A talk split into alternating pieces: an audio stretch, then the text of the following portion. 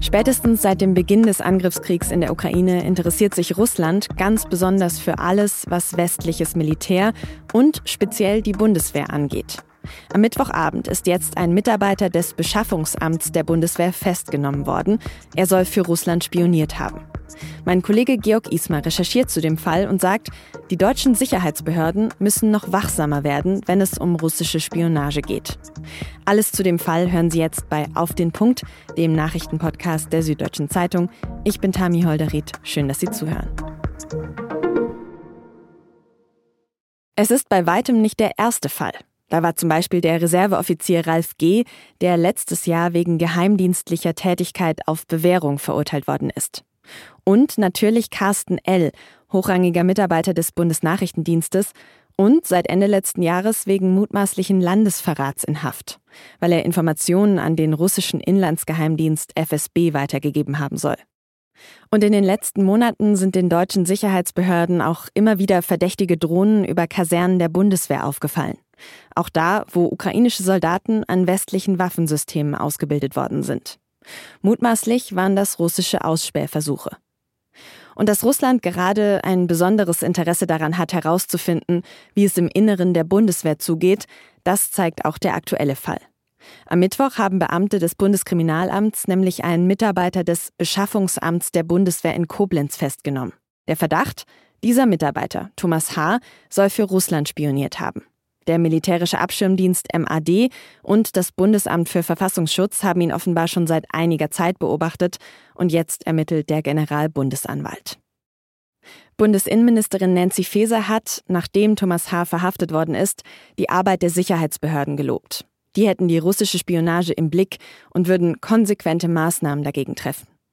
Aber sie sagt auch, die Sicherheitslage in Deutschland habe sich seit dem Krieg in der Ukraine verändert und die Bedrohung durch Spionage, Desinformationskampagnen und Cyberangriffe habe eine andere Dimension erhalten.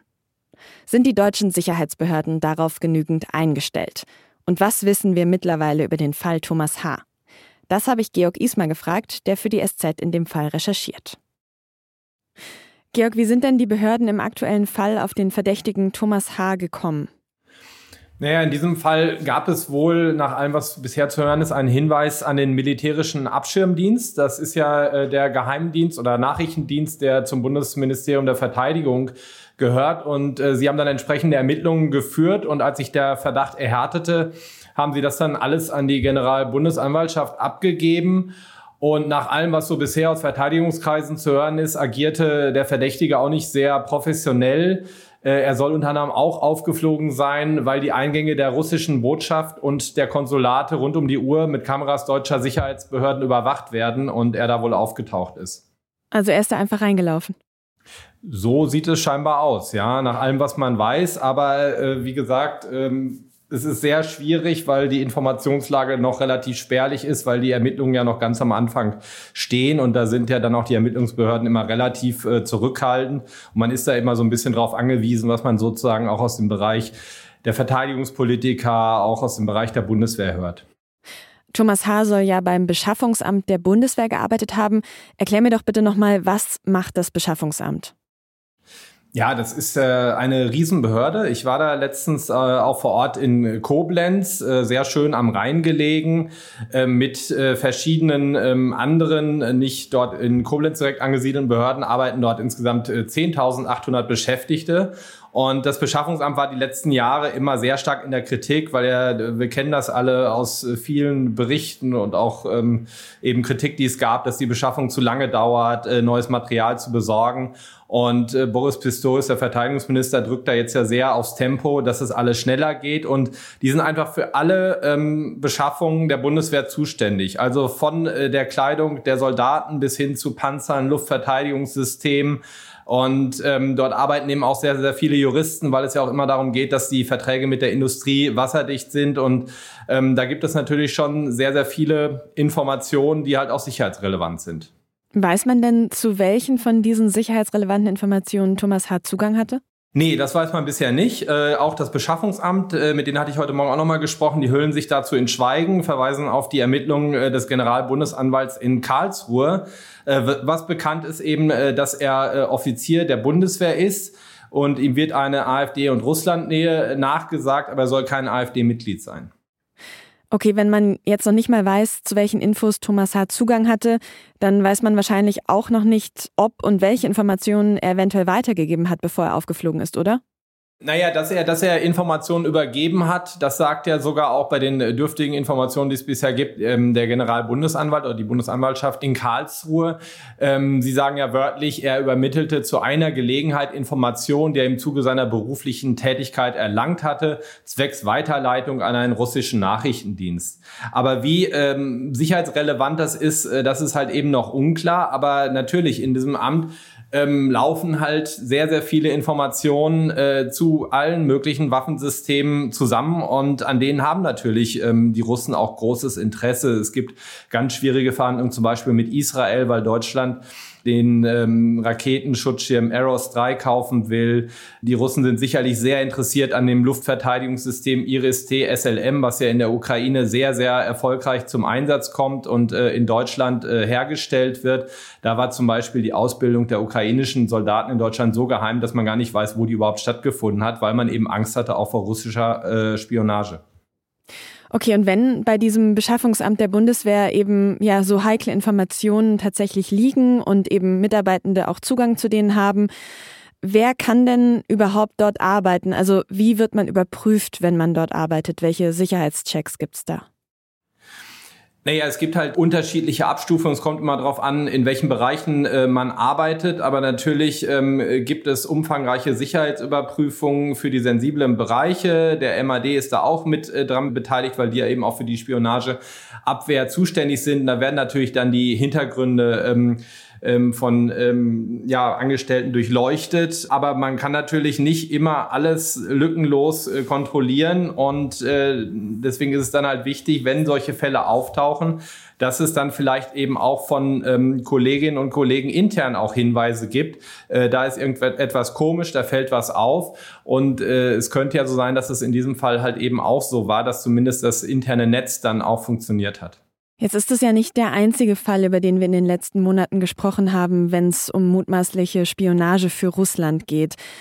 Was würdest du sagen, ist die Bedrohung da seit Beginn des Kriegs in der Ukraine tatsächlich so viel größer geworden? Ja, absolut. Also ähm, ich habe auch noch mal reingelesen in den äh, jüngsten Jahresbericht des MAD, also des Militärischen Abschirmdienstes. Und da wird eben auch betont, dass die Nachrichtendienste Russlands und Chinas weiterhin die aktivsten Akteure der Spionage gegen die Bundeswehr sind und dass zum Beispiel eben Angehörige des äh, russischen Militärattachéstabes immer wieder versuchen, bei öffentlichen Veranstaltungen der Bundeswehr zum Beispiel ins Gespräch mit Bundeswehrangehörigen äh, zu kommen. Und wir hatten im November 2022 einen Fall, da wurde ein Stabsoffizier der Reserve vor dem Oberlandesgericht Düsseldorf aufgrund einer bewiesenen Agententätigkeit für Russland äh, verurteilt. Und sie sind besonders daran interessiert, sozusagen an, an deutsche Reservistinnen und Reservisten zu kommen, weil die immer noch äh, meist sehr gute Kontakte zu, zu Wirtschaft, Militär haben, um äh, dort sozusagen an, an Informationen zu gelangen und Zuträger anzuwerben. Und ähm, das Interesse hat natürlich besonders stark zugenommen, weil Deutschland ja natürlich sehr, sehr viele Waffen, äh, Munition äh, in die Ukraine liefert, aber hier eben auch äh, ukrainische Soldaten Tausende äh, ausbildet. Und äh, das ist natürlich ein, ein großes Interesse und da versuchen die Russen natürlich irgendwie auch Informationen abzugreifen. Ja, klar, das macht natürlich Sinn. Sind denn die deutschen Sicherheitsbehörden dann darauf vorbereitet? Innenministerin Nancy Faeser hat ja die Behörden jetzt in dem aktuellen Fall gelobt und gesagt, sie hätten russische Spionage in Deutschland schon im Blick und würden da auch konsequente Maßnahmen dagegen treffen. Ja, das ist, ist eine gute Frage, ob sie jetzt äh, ausreichend vorbereitet sind. Da hätte ich, glaube ich, meine, meine, meine Zweifel, weil das ist ja auch immer eine Personalfrage. Sie haben halt auch große Probleme, ausreichend neues Personal ähm, anzuwerben. Äh, die Sicherheitsüberprüfungen werden immer schwieriger und müssen natürlich noch umfassender sein. Äh, wir haben ja gerade schon drüber gesprochen, weil natürlich auch die Gefahren von innen, wie wir sie hier in diesem aktuellen Fall ja auch sehen, scheinbar auch äh, deutlich äh, zunehmen. Aber in diesem Fall, glaube ich, hat es schon ganz gut äh, funktioniert. Also es ist ja nicht nur Faeser. Ich habe vorhin zum Beispiel mit dem äh, CDU-Verteidigungsexperten Roderich Kiesewetter telefoniert und der sagte halt auch, das ist ein Erfolg der deutschen Spionageabwehr. Und der Mann hat eben offensichtlich versucht, relevante Informationen weiterzugeben, ist aber aufgeflogen. Also man hat ihn äh, rechtzeitig enttarnen können. Und alles weitere wird man jetzt ja sehen. Man muss ja auch jetzt schauen, ähm, es hat ja Durchsuchungen seiner Wohnung gegeben und auch am Arbeitsplatz, äh, was dabei an Beweisen gesichert worden ist. Und äh, dann wird man auch diese Fragen beantworten können, wie relevant waren tatsächlich die Informationen, die er da irgendwie scheinbar weitergegeben hat. Aber trotzdem würdest du sagen, auch wenn er jetzt anscheinend relativ schnell aufgeflogen ist, intensivere Background-Checks und ja, noch mehr Kontrolle von Mitarbeitenden an diesen heiklen Stellen wären sinnvoll? Ja, sicherlich. Also dieser Fall zeigt einmal mehr, äh, wie stark die Bedrohungen äh, zunehmen äh, von innen eben auch und dass der Staat sich darauf vorbereiten muss. Und das ist sicherlich auch ein großes Thema, äh, das die Ampelkoalition in den nächsten Wochen und Monaten noch stärker beschäftigen wird. Vielen Dank, Georg. Gerne. Bei schweren Busch- und Waldbränden auf der Insel Maui im US-Bundesstaat Hawaii sind mindestens 36 Menschen ums Leben gekommen. Das meldet der Bezirk Maui auf seiner Website. Alle 36 Opfer seien in der Küstenstadt Lahaina im Nordwesten Mauis gestorben.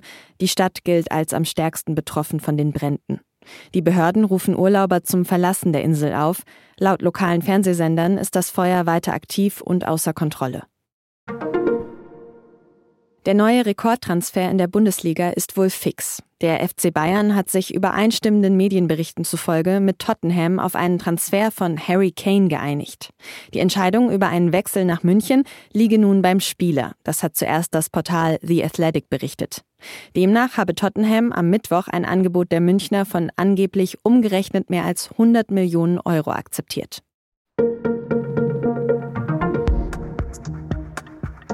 Über russische Spionage in Deutschland, darüber haben wir ja in dieser Sendung schon viel gesprochen.